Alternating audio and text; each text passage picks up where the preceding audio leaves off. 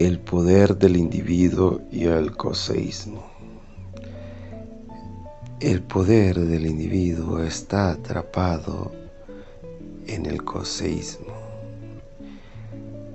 El coseísmo es el poder de la sociedad llevado a un cabo en el que el ser humano ni siquiera es capaz de explicar ya que las moléculas o las fibras o las líneas con las que éstas están unidos son tan intangible y tan borrosas que se resulta difícil creer que tal magnitud de expresión exista. Para el individuo aceptar que existe una sociedad que lo construye y para el individuo aceptar que sus ideas no son más que sino esferas o partes de ellas que fueron formadas a lo largo de la historia y a lo largo del tiempo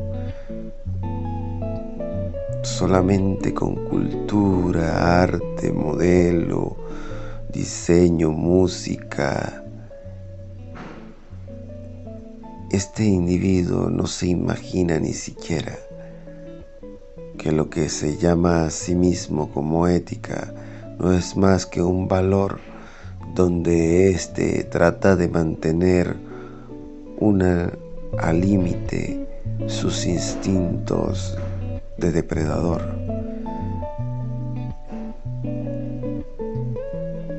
Que al mismo tiempo este trata de controlar para poder mantener una sociedad con vida y para que la sociedad lo mantenga a sí mismo con vida.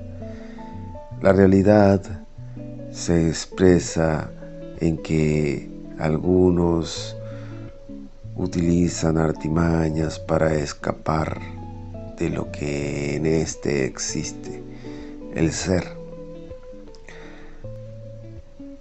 Eh, se ha tratado de manifestar como que el ser es lo que se hace con lo que hicieron de nosotros, llevándolo a otro coseísmo.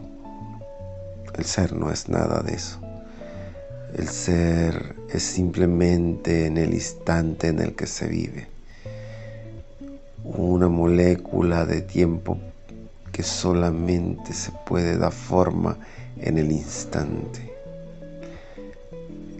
El ser es la manifestación de lo que escogemos, elegimos, pero es ser cuando tenemos conciencia de él. Sin una conciencia de Él, no hay una elección tomada por lo que llamamos uno mismo, todo lo contrario. Hay una elección por lo que llamamos el instinto, que aquí poco a poco iremos narrando sobre él y la manifestación que ha tomado en la historia. A lo largo del tiempo hemos creado millones de formas de cómo poder llevar a la centralidad del ser humano a su totalidad para poder existir, ya que el ser humano es devorador del mismo. Su existencia prende de un hilo por su propia mano. Parece irónico, pero es como un Dios. Y discúlpenme todos aquellos que me oyen si los ofendo. Es como un Dios con mucho poder al que se puede lastimar a sí mismo.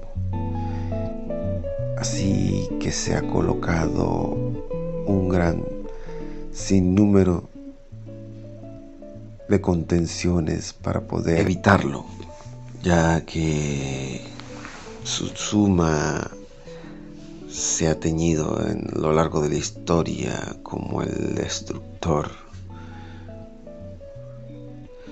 Su ego, su existencia misma y la forma de expresarse lo lleva a un pintoresco mundo donde su agonía parece estar siempre a lo largo de la misma.